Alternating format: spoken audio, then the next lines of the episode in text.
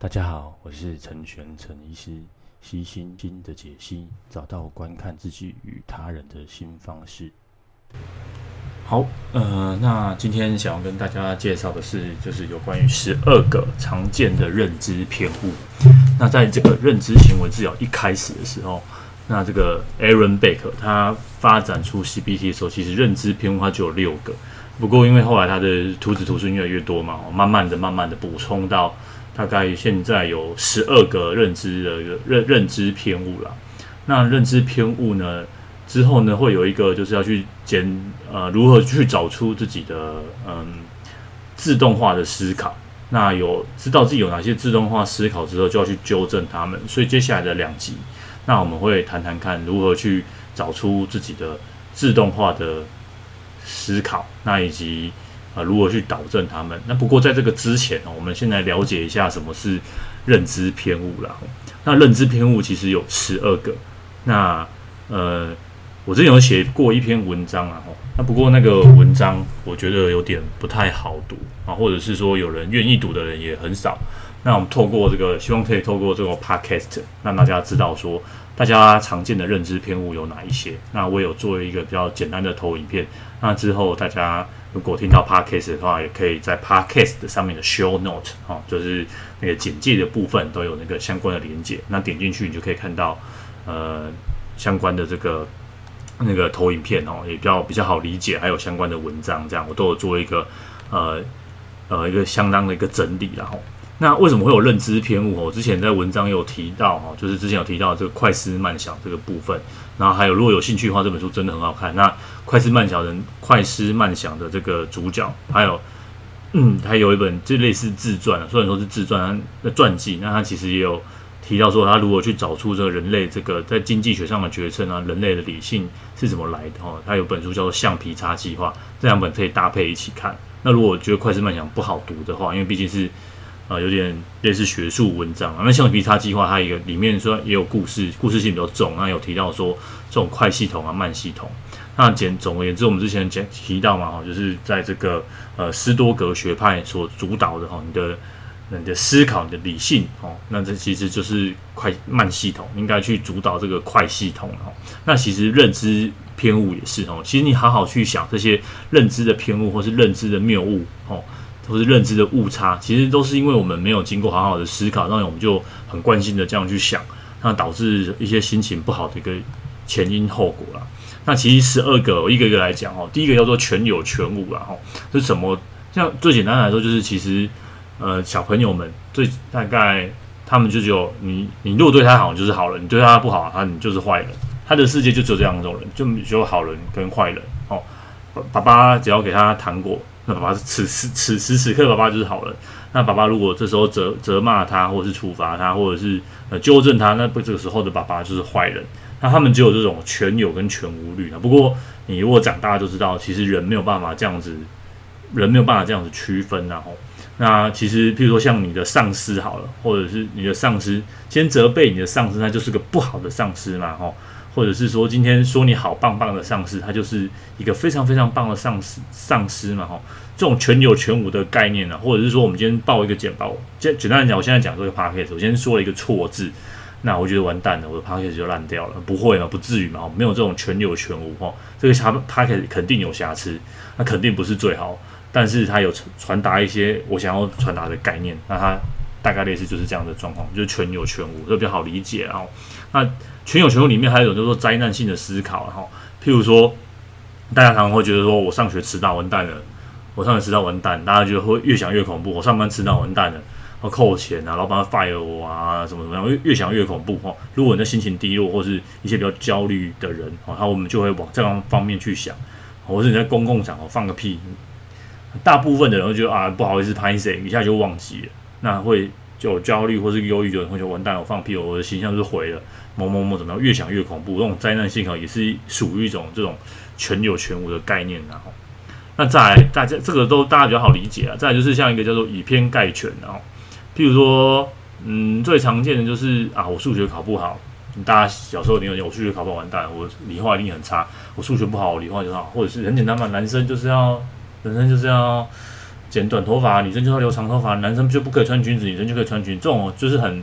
典型的以偏概全啊！不要说是在这个认知行为治疗上面，在其他的日常生活，我们也都会很常见的哈。不会做 A 项，并不代表你不会做 B 项。那我们常常看见就是忧郁症病，他们说我做不好 A 项，那我的 B 项大概也不会做得太好，都会有类似这样子的类推啦哈。那再来就是这个，我应该之前有稍微提过，就是我应该要怎么样，我必须要怎么做哦。最常见的时候，我一定要成成功啊！哦，人人有泪不轻弹哦，这最常见哦哦，凡事都要靠我自己，不可以靠别人帮忙哦。大家都应该要听我的哦。这种应该必须哈，如果这个事事件没有朝这个应该或必须的这个念头走哦，会带给这个有这样想法的人，带给这个个案或者案主有非常非常大的挫挫折哈。所以这种也算是属于一种这个认知偏误了。那再来就是选择性的解释，好，选择性的解释呢，这个很常于见于这个亲那个叫做这个叫什么呃感情上的勒索了哈。这譬呃简单来说就是譬如说你男朋友哦今天生日没今天你今天生日他没有打电话来，那他就觉得的。你就觉得你男朋友不爱他了，那其实没有嘛，哦，其实他其实是今天不得已啊，哦，或者是他有他有工作啊，他每他其实过去很多很多时候都有都有帮你庆生啊，帮你祝贺你的生日啊，就偏偏今天没有，那你会选择性的解释，选择你要看的哈，但这个有可能的确是他或许有了别人，但是这很大很大的机会，他其实或许他今天在忙。在忙啊吼，但是你选择选择性的去解释了这样子的念头，这一般人都会都会有这样子的认知的偏误啦，这是这都是正常的哦。认应该说出现认知偏误，并不把并不代表说这样是错的，因为有时候真的是我们的慢系统在作祟哦。那其实我们静下心来好好想想，其实我们有时候当下这样当时候瞬间想法有时候是错，这个即便是。一般人哦，应该说普遍大众都会有出现这样子的认知偏误，我们只是说，诶、欸，这些都会存在。那如果这样子的偏误一直累加，一直累加，影响到情绪，哦，那个就是就是有需要这个治疗上的介入了，介入哈，并不代表说你出现了这些呃单一性的这个认知的偏误就是就是不好的了。吼，那再来就是我们就会快速做结论了。吼。譬如最简单的，也就是其实这种认知偏误是小朋友非常非常常见的哈。譬如说像小小明不不不想和我讲话哦，所以小明不喜欢我。那其实小明可能今天心情不好哦，或者是小明刚刚被老师骂了，哦，或者是小明可能今天喉咙痛，哦，这些东西都会让人家觉得说，哦，是呃是小明，呃，我觉得小明不喜欢我，其实没有嘛，哦，这种就是快速做结论，jump to conclusion，哦，这些。都没有，都是我们去揣测别人的心意，这都是我们的惯性，然后这些都是认知偏误哦。那再来，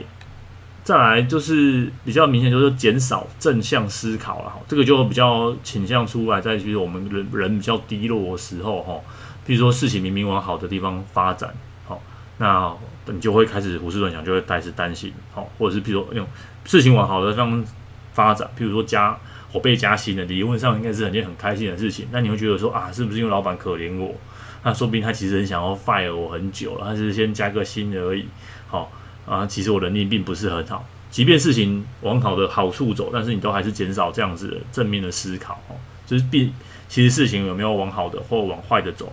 那其实跟你的思考是脱钩的。哈，那这个时候这个也是一种认知偏误了。那再来就是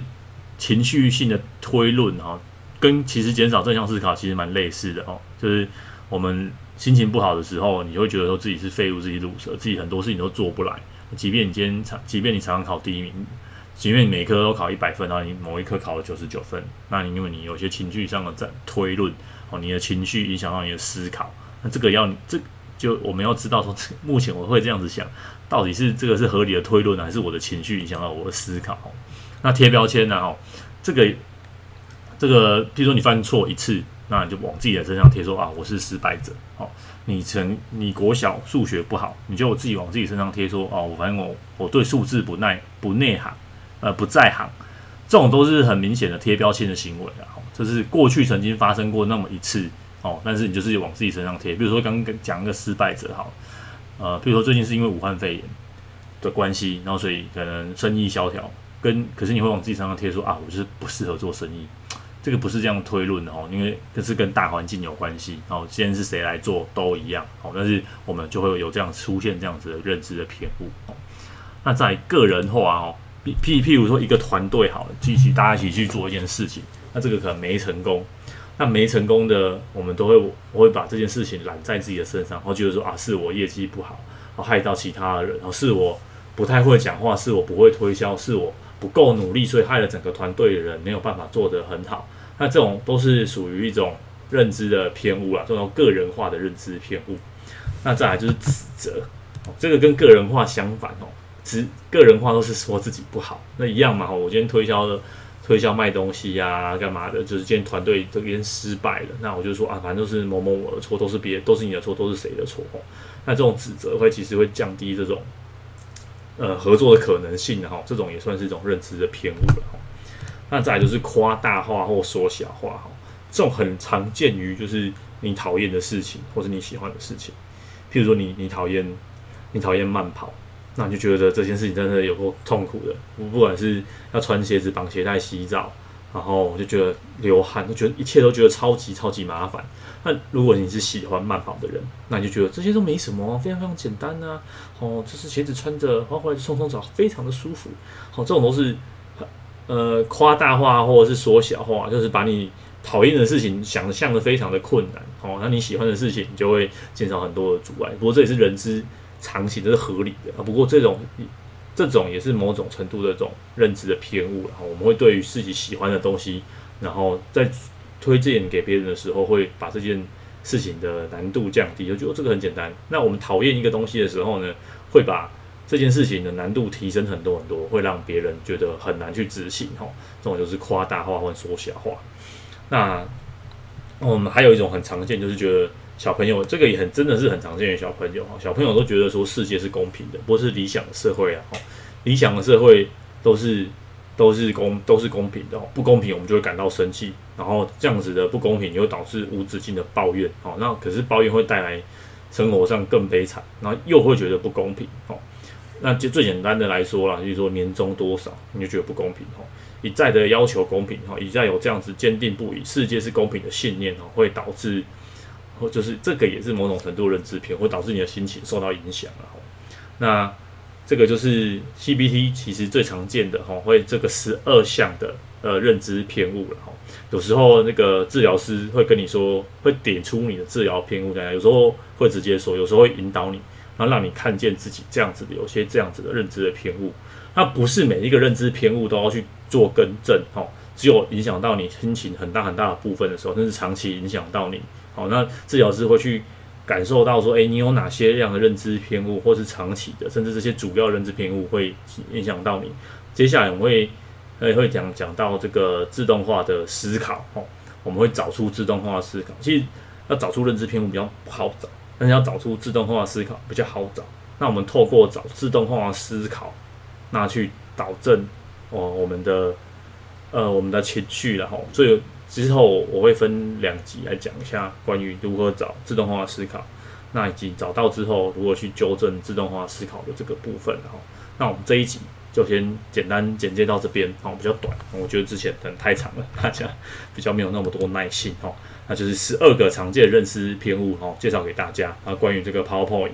还有这个呃文章，我都会放在 Show Note 里面给大家做参考。好，那就先这样吧，拜拜。